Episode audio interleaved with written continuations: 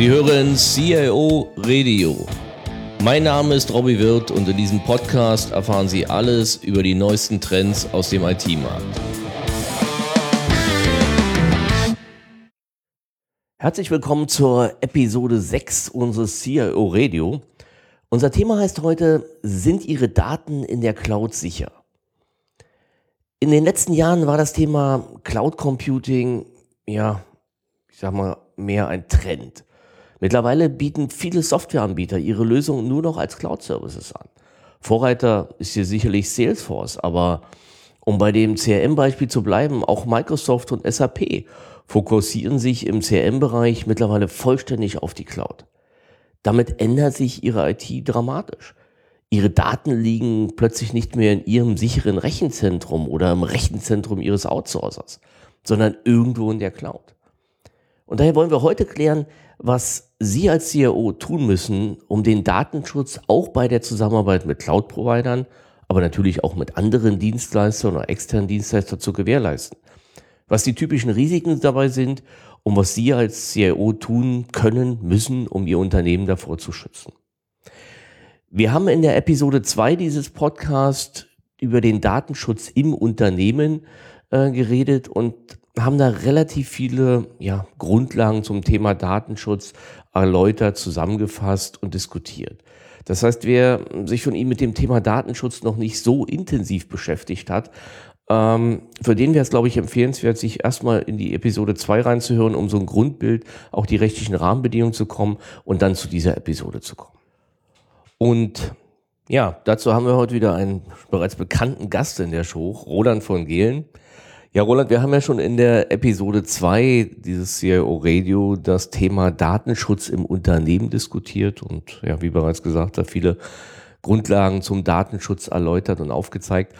Mm, aber vielleicht für die, die direkt in diese Episode einsteigen, vielleicht kannst du trotzdem noch mal kurz zusammenfassen, ähm, wo du herkommst, was du beruflich bisher gemacht hast und vor allen Dingen, wo deine ähm, Erfahrungen im Bereich Datenschutz und IT-Sicherheit herkommen.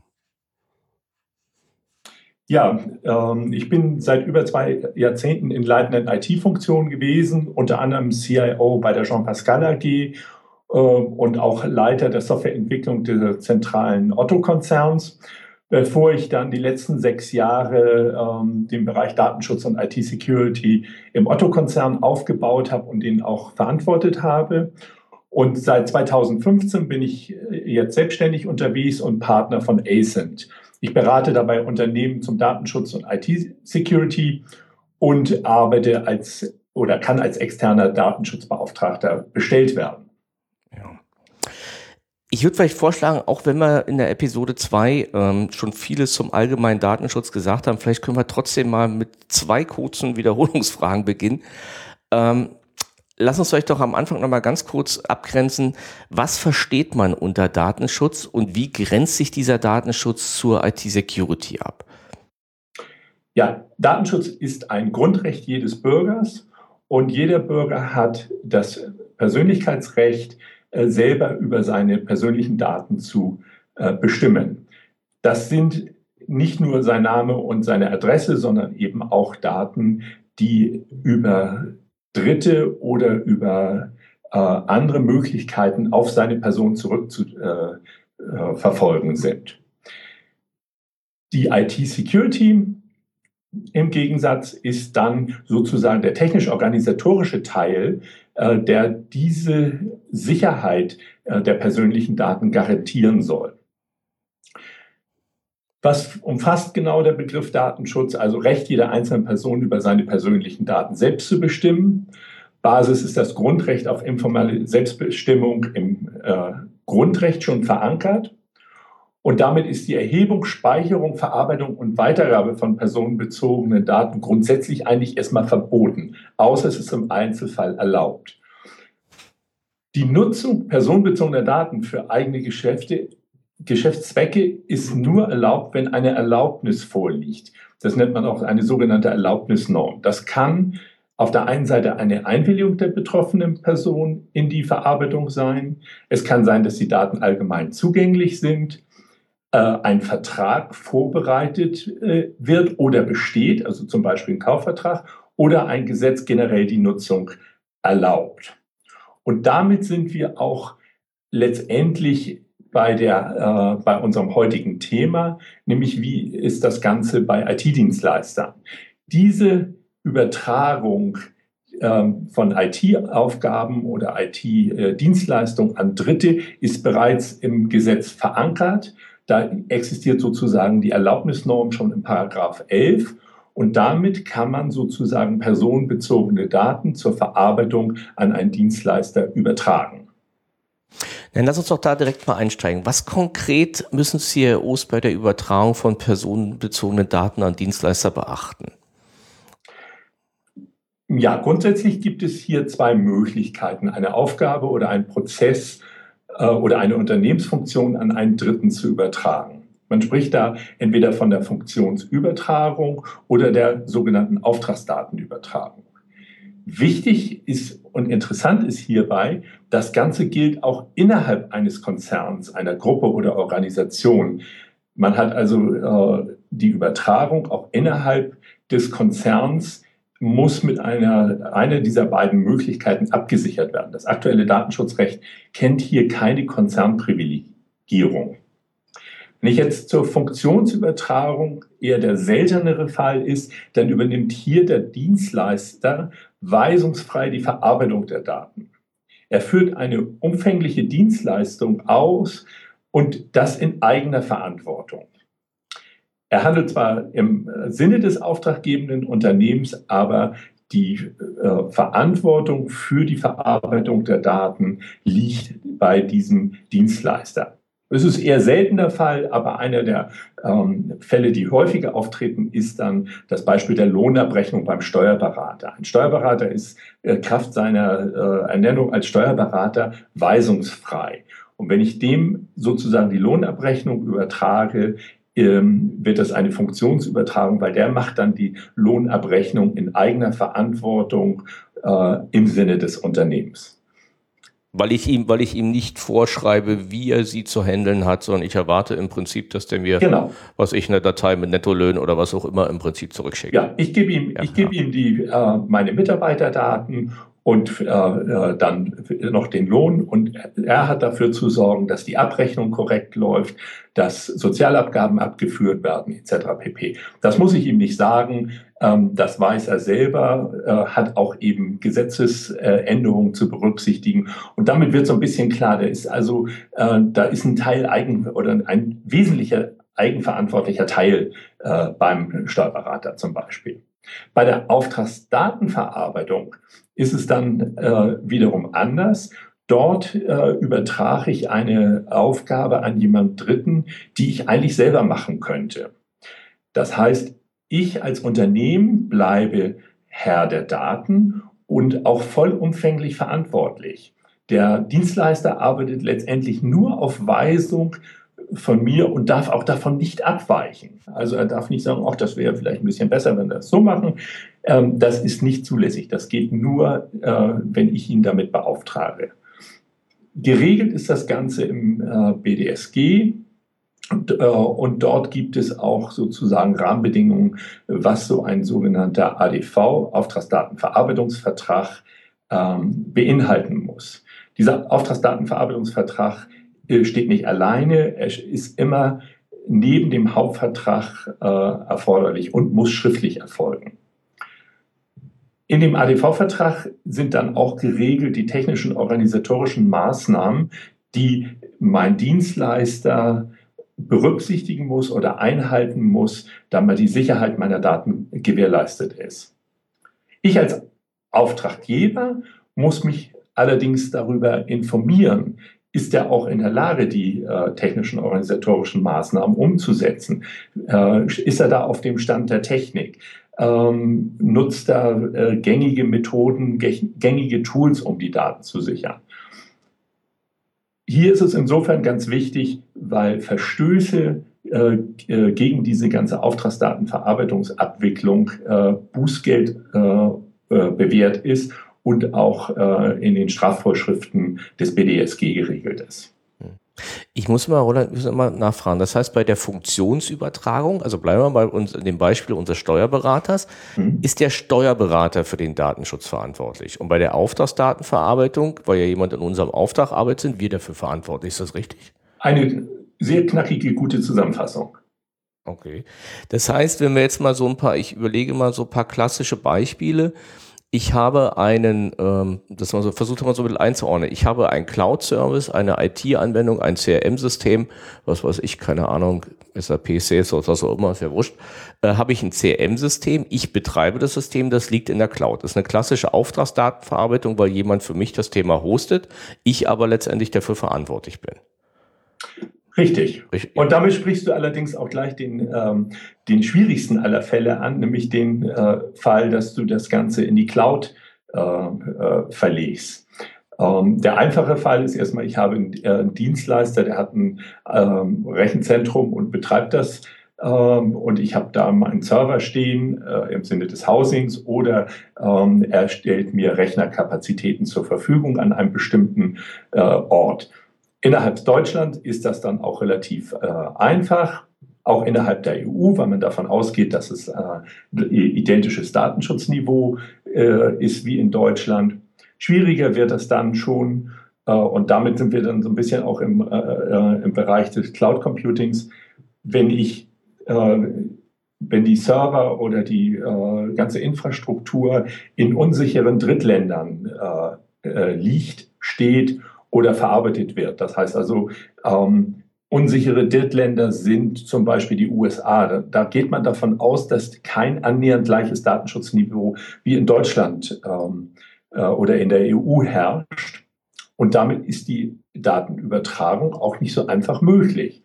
Es wird, wie wir bereits im ersten Podcast ja auch schon ähm, festgestellt haben, äh, sieht das Gesetz immer ein berechtigtes Interesse vor. Warum übertrage ich die Daten dann in, in die USA zum Beispiel? Also hier muss man dann sich auch genau überlegen, warum äh, muss ich die Daten dahin äh, übertragen und kann das nicht äh, innerhalb der EU oder innerhalb Deutschlands machen. Hm. Aber lass uns, lass uns mal kurz, ich versuche noch mal so ein bisschen die, die IT einzuordnen.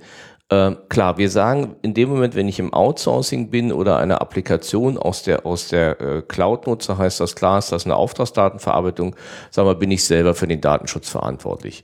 Wie ist das zum Beispiel, wenn ich jetzt so ein Managed Network habe? Also jemand, der quasi mein ganzes Network, meine ganze Verschlüsselung weltweit im Prinzip administriert. Dann tut er das ja schon so ein bisschen im Sinne eines Steuerberaters, weil ich hier einfach nur Service-Level vereinbare und sage, ich, ich brauche eine Performance von X und eine Ausfallrate von Y. Äh, und wie du das machst, ist dein Problem.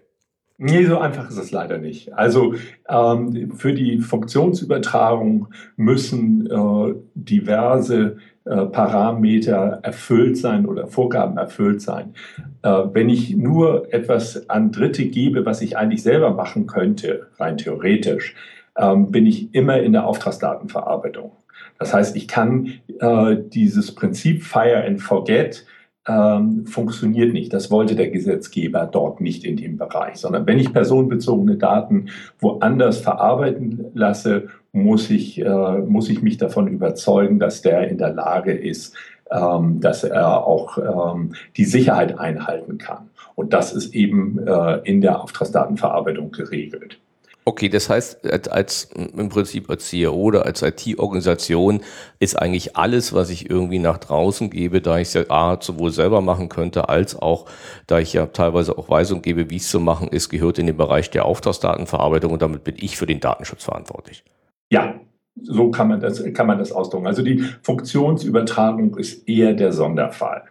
Okay, dann das heißt im Prinzip, ich befinde mich ausschließlich im Bereich der Auftragsdatenverarbeitung. Das heißt, ich bin verantwortlich und das muss ich ähm, auch in dem, in dem Vertrag mit dem Dienstleister entsprechend regeln. Reicht da die obligatorische Datenschutzklausel oder was, was, was fordert der Gesetzgeber an der Stelle? Der, ähm, in dem Vertrag sind verschiedene äh, Punkte geregelt. Eine der wesentlichen ist mal, welche Daten übertrage ich überhaupt? Was für Daten gehen an den Dienstleister. Ähm, dann äh, sind diese technischen, die technischen organisatorischen Maßnahmen, Mindestmaßnahmen geregelt, also von der Zutrittskontrolle bis hin äh, zur äh, Mandantentrennung. Äh, und es ist geregelt, dass ich äh, mir das Ganze anschauen darf, dass er nichts anderes damit äh, tun darf, als ich ihm vorgegeben habe. Also auch das ist beschrieben, zu welchem Zweck ähm, werden die Daten übertragen. Und ähm, ja, letztendlich sind das so die Kernpunkte. Äh, dann sind noch ein paar, wer ist dein, äh, wer ist dein Datenschutzbeauftragter, wer ist die verantwortliche Stelle, etc. pp. Das sind so ein paar kleine Rahmenbedingungen ähm, des Vertrages, die einfach notwendig sind, um das Ganze zu erfüllen. Das, der Vertrag ist eigentlich ein relativer Standard. Da weicht man nur in Kleinigkeiten vom Standard ab, wo man sich vielleicht einigt, dass man sagt, wo ist der ähm, Gerichtsstand, Sitz des, äh, Sitz des Gerichtsstandes im, Streit, im Streitfall. Also solche Dinge äh, regelt man da drin. Mhm. Gibt es da eine Vorlage vom Gesetzgeber, wo du sagst, relativer Standard oder? Ja, also es gibt Rahmenbedingungen im Gesetz, aber die Standards sind dann letztendlich äh, äh, von Juristen ausgehandelt worden und äh, oder ausgearbeitet worden und äh, die kriegt man im Internet relativ einfach ähm, oder man hat einen Juristen, mit dem man zusammenarbeitet, der hat dann sowas ähm, zieht sowas aus der Schublade. Und dann wird es nur in den, äh, nur in drei, vier Passagen wird's angepasst, nämlich eben welche Daten, warum und äh, wer, ist, wer sind die beiden Parteien und wer ist der Datenschutzbeauftragte. Ja gut, da können wir vielleicht auch mal einen Link in die Shownotes stellen. Du hattest vor uns am Rande erwähnt, äh, Datenübertragung innerhalb Deutschland, innerhalb EU, sichere Drittländer, unsichere Drittländer. Kannst du das Thema vielleicht noch mal ein Stück genauer zusammenfassen? Weil gerade so im Cloud-Bereich findet ja äh, da momentan eine ganze Menge Verkehr statt, der außerhalb von ähm, außerhalb von, von Deutschland ist, also ich sage mal, Beispiele sind, ob es Dropbox ist, wo die, die Server, was ich weiß, wird das von Amazon gehostet, wo die stehen, weiß ich nicht. Was weiß ich, Anbieter wie Salesforce hosten in den USA. Also kurzum, da geht ja eine ganze Menge Sachen letztendlich raus. Mhm. Also ähm, vielleicht nochmal ganz äh, chronologisch, innerhalb Deutschlands äh, relativ einfach, wie eben be besprochen. Innerhalb der EU gilt das Gleiche, weil äh, das ein Datenschutzniveau ist. Da gibt es sogenannte sichere Drittländer, also Nicht-EU-Staaten, die äh, auch von den Behörden sozusagen das Zertifikat bekommen haben, dass sie das Datenschutzniveau äh, wie in Deutschland oder der EU ist, äh, vorliegt. Das ist Kanada, Schweiz, interessanterweise auch die Isle of Man und Argentinien. Ähm, und dann gibt es eben den ganz großen Kreis der unsicheren Drittländer. Das sind also alle Drittländer, die nicht äh, dem EU-Standard äh, entsprechen. Und äh, hier ist eben, ähm, äh, gibt es drei Gestaltungsmöglichkeiten. Man kann ähm, EU-Standardklauseln anwenden. Die sind der ADV sehr ähnlich, sind äh, von, der, äh, von der EU vorgegeben. Dieser Vertrag darf auch nicht angepasst werden, außer natürlich, wer, ist, äh, wer sind die beiden Vertragspartner. Das ist der ADV sehr ähnlich. Die sind auf Englisch. Ähm, die kann man tatsächlich nahezu eins zu eins aus, aus, aus dem Internet runterladen. dann gibt es sogenannte Binding Corporate Rules. Ähm, die sind aber nur konzernintern interessant und äh, erfordern auch einen erheblichen Aufwand.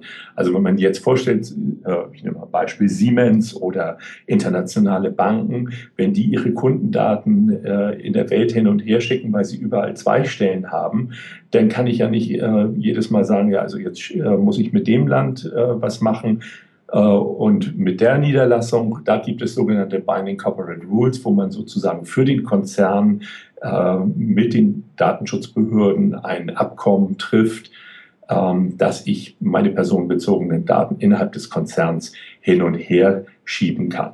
Ich habe mal auf, äh, auf einer Veranstaltung, hat mal jemand berichtet darüber, ähm, das war weiß jetzt, also ich glaube, es war GE, ähm, die haben äh, mehrere Jahre gebraucht und einen siebenstelligen Millionenbetrag in dieses Projekt äh, reingesteckt, um diese Binding Corporate Rules durchzusetzen. Und das Ganze hat dann eben auch noch über mehrere Jahre gedauert. Weil die das, weil die das mit jedem Land quasi oder jeder Datenschutz separat verhandelt haben, oder? Man muss es mit zwei Behörden verhandeln, ähm, aber das ist äh, da dann äh, äh, das Ganze zu koordinieren. Und die Behörden sind äh, nun auch nicht so hinterher, dass sie sagen, oh toll, ich darf Binding Capital Rules abschließen. Also es ist äh, wohl schon sehr aufwendig, das Ganze zu machen und dahinterher zu sein und diese Anforderungen zu erfüllen und die Fragen zu beantworten.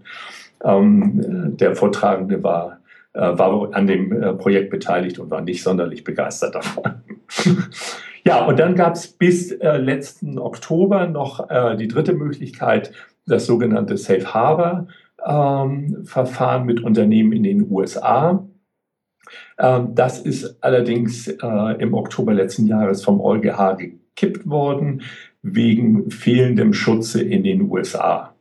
Äh, das hat die, weiß es gar nicht genau, aber es war so äh, über zehn Jahre äh, gab es dieses Safe Harbor Abkommen und es war eine Selbstverpflichtung äh, von, zu, von zum Schluss über 5100 äh, US-Unternehmen, die gesagt haben, wir halten ans an den, an den EU-Datenschutzstandard. Äh, und da lag dann auch schon die Krux. Ähm, das war sozusagen, ja, wir halten uns da dran, aber es gab keine Instanz, äh, die das kontrolliert hat.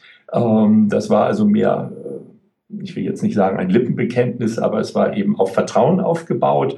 Und der EuGH hat äh, das Ganze gekippt, eben mit der Begründung, dass das nicht ausreicht. Jetzt hat sich die EU ähm, dann zusammengesetzt mit den äh, USA und hat gesagt, also wir müssen ganz schnell ein neues Abkommen finden. Das sollte bis zum 1. Februar fertig sein. Ähm, das war dann ein sogenanntes EU US Privacy Shield äh, heißt dieses. Das ist aber letztendlich auch wieder eine Vertrauenserklärung. Zurzeit kursieren äh, mündliche Absprachen, die dann von irgendjemandem mal schriftlich festgehalten werden, aber einen Vertrag dazu gibt es noch nicht. Ähm, das heißt, diese Vertrauenserklärungen müssen noch zu Papier gebracht werden. Das soll in den nächsten Monaten folgen. Interessant dabei ist, dass und ich glaube, da lege ich mich nicht aus dem Fenster, sehr, sehr viele Unternehmen noch auf Basis des Safe Harbor Abkommen ihre Daten in die USA übertragen. Die Behörden haben allerdings gesagt, seit, seit Februar diesen Jahres äh, wollen sie das kontrollieren und wollen, das weiß ich zumindest von den Hamburger Behörden, auch Bußgelder verhängen. Ja, das heißt aber im Klartext, ich äh, darf. Ich zurzeit in der Luft. Ja, ich weiß, ich kann aber aktuell mal ganz konkret, was ich äh, Dienste wie Beispiel Dropbox im Prinzip gar nicht einsetzen, weil ich damit im Prinzip die deutsche Gesetzgebung, wir mal, verletzen würde, weil ich einfach kein, keine rechtliche Basis dafür habe. Bei den Großen, wie ich, äh, würde ich das jetzt so pauschal nicht sagen, äh, weil ich zumindest von Microsoft weiß, dass die äh, schon die EU-Standardklauseln abgeschlossen haben und sich haben genehmigen lassen, äh, sozusagen von der Artikel 29-Gruppe, das ist die Gruppe der Landesdatenschutzbeauftragten in Europa, die haben gesagt, äh, das ist okay. Ähm, und Microsoft bietet auch auf der Homepage für Azure und Office 365 diese Verträge an. Ja, Vermutlich. Das heißt, im Prinzip besteht die Möglichkeit, wenn das Abkommen noch nicht da ist, zumindest bilateral, was wahrscheinlich aufwendiger und kostenintensiver ist, aber äh, eine Situation herzustellen, die es weiterhin ermöglichen, die Daten da auch hinzuschicken mhm. äh, und trotzdem gesetzeskonform zu sein. Genau. Also ich würde, wenn ich jetzt irgendwo in ein Unternehmen reinkomme und stelle fest, die übertragen äh, Daten noch äh, auf Basis des Safe Harbor äh, Unternehmen, äh, Abkommen äh, in die USA, würde ich mir angucken, was, welche Software setzen Sie da ein? Gibt es von dem Her Hersteller oder Lieferanten vielleicht schon die EU-Standardklauseln oder ansonsten würde ich versuchen, es anzustoßen. Ja, okay, verstehe. Aber im Zweifel muss ich dem Unternehmen auch raten, äh, die Übertragung einzustellen. Also gerade wenn es namhafte Unternehmen sind, die auch schnell im Fokus der Öffentlichkeit sind.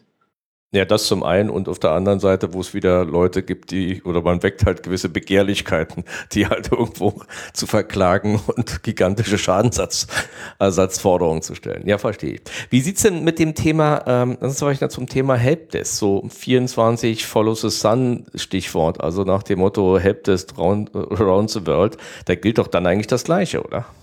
Ähm, ja, da hast du's, da, also, da triffst du den Nagel wirklich auf den Kopf. Das ist, äh, echt schwierig, wenn ich ähm, äh, einen Vertrag mit einer Firma habe, die ähm, mir 24 Stunden Support gibt und dabei sozusagen ähm, abends äh, den Support in Kalifornien übernimmt. Danach geht er nach Indien und am nächsten Tag ist er wieder in der EU. Da muss man sich schon genau angucken, ähm, mit welchem Unternehmen ist es, was haben die für Regelungen. Ähm, äh, da kann man pauschal keine, keine Aussage treffen. Ich kann nur sagen, es ist nicht ganz einfach. Okay. Lass uns da vielleicht nochmal zu dem Thema Cloud, weil das ja momentan doch durchaus äh, ja, ein starker Hype ist oder so auch mein Eindruck von der letzten CeBIT war, dass es jetzt wirklich mit Macht kommt. Gibt es da besondere Regelungen oder gelten da die gleichen Regelungen, die wir gerade diskutiert haben? Es gelten die gleichen Regeln. Und das macht Cloud Service so schwierig, weil ich, wenn ich nicht ähm, äh, sicher sagen kann, dass die Daten in der EU bleiben, so wie es Microsoft zurzeit versucht, ähm, ja ganz massiv äh, und da auch Streit mit dem FBI äh, auf sich nimmt äh, und auch äh, um dem denn noch äh, abzusichern, äh, die Telekom als Trust Center einsetzen will, ähm, ist das schon ein Thema. Wo bleiben meine Daten? Und wenn das eben ins Ausland geht, kann ich zwar EU-Standardverträge abschließen, ähm, aber dann ist so die Frage, wie mache ich, wie kontrolliere ich denn, dass die technischen organisatorischen Maßnahmen eingehalten werden? Sind die eventuell zertifiziert? Dann bin ich schon mal ein bisschen besser auf der sicheren Seite, muss ich mir allerdings das Zertifikat auch genau angucken. Ist das auch, äh, sind die auch zertifiziert in dem Bereich, wo ich ihnen Daten übertrage? Ähm, oder was, ähm, äh, was ich eben auch schon mal gemacht habe, weil der Fall wichtiger war. Wir haben vom TÜV jemanden beauftragt, der ist in die USA geflogen und hat dort dann sozusagen die TOMs des amerikanischen Unternehmens kontrolliert. Kannst du kurz nochmal wiederholen, äh, was TOMs sind? Das hatten wir in der letzten Achso, Entschuldigung. Folge. Ähm, mhm. äh, das waren technische und organisatorische Maßnahmen äh, zur IT-Sicherheit. Das ist die Abkürzung, mhm. TOMs. Mhm. Okay. Sorry. Nee, kein Problem. Lass uns doch mal ähm, dann zu kommen, noch mal konkret m, zu dem CIO. Was kann der CIO konkret tun, an dem, dem, was wir jetzt alles diskutiert haben? Klar, Verträge abschließen, prüfen, wo wir hingehen. Aber kannst du vielleicht trotzdem noch mal kurz zusammenfassen, welche wichtigsten Maßnahmen der CIO im Kopf haben wollte, wenn er ähm, Anwendung, Dienstleistung nach draußen gibt? Wenn er äh, erstmal, wenn er die Dienstleistung nach draußen geben will, ist mit Sicherheit erstmal der Vertrag als solches, der ADV-Vertrag, äh, sehr wichtig, das sollte er auf dem äh, Schirm haben, weil der leicht zu kontrollieren und Bußgeld bewährt ist. Ähm, dann sollte er sich angucken, was für einen Dienstleister habe ich da. Ist das ein Dienstleister, dem ich auch meine Kronjuwelen, und das sind ja die personenbezogenen Daten für die meisten Unternehmen, ähm, anvertrauen will? Kann ich sie ihm anvertrauen? Ähm, dann äh, sollte er äh, ja, am besten seinen Datenschutzbeauftragten natürlich fragen, der kümmert sich da gerne drum. Und äh, wenn, er, eine, äh, wenn er eine Chance hat ähm, und die personenbezogenen Daten extrem wichtig sind, dann kann ich natürlich auch äh, die Daten immer pseudonymisieren und verschlüsseln, zum Beispiel, äh, wenn ich sie irgendwo äh, ablege ähm, in der Cloud, wo ich nicht genau weiß, was, ähm, was ist eigentlich, wo liegen die Daten und äh, wer kann da alles Zugriff drauf, dann kann ich mich natürlich immer darüber absichern, dass ich sage, okay, die Person, die Person, die das betrifft, äh, die bleibt einfach bei mir und ich äh, äh pseudonymisiere sozusagen den Bewegungssatz und ich bin nur in der Lage, ähm, selber das Ganze wieder zusammenzuführen. Und idealerweise habe ich das Ganze dann noch verschlüsselt und habe den Schlüssel dafür natürlich nicht in der Cloud, sondern bei mir im direkten Zugriff. Der nimmt auch nicht so viel Platz weg. Ja gut, aber ich meine, verschlüsselt übertragen muss ich ja ohnehin. Oder also wenn ja, ich aber auch, äh, wenn ich speichere, auch verschlüsselt äh, abspeichern. Ja, wobei das bringt natürlich meist die, die Anwendung, die ich da nutze mit oder auch nicht, je nachdem. Das heißt, ich mhm. muss mir eigentlich eine suchen, die diese Möglichkeit bietet die äh, die, die Möglichkeit bietet. Äh, aber ich weiß zumindest, dass SAP das Ganze macht. Ja. Äh, es, ähm, und es gibt auch an, Bei Salesforce weiß ich es jetzt nicht, muss aber. Ich glaube, ich glaube auch wegen auch Also ich glaube, äh, ich glaube, das bieten inzwischen ähm, alle großen und wichtigen Softwaren ab. Und wenn ich äh, selber entwickle, äh, da muss ich eben da selber dran denken. Ja, und ich glaube, damit sind wir eigentlich mit den, mit den Themen durch. Das heißt, wenn ich das nochmal zusammenfasse, ist, glaube ich, das Wichtigste dabei der Auf Auftragsdatenverarbeitungsvertrag, sprich, sagen wir, mit den Dienstleistern entsprechend zu regeln, wie die mit unseren Daten umgehen.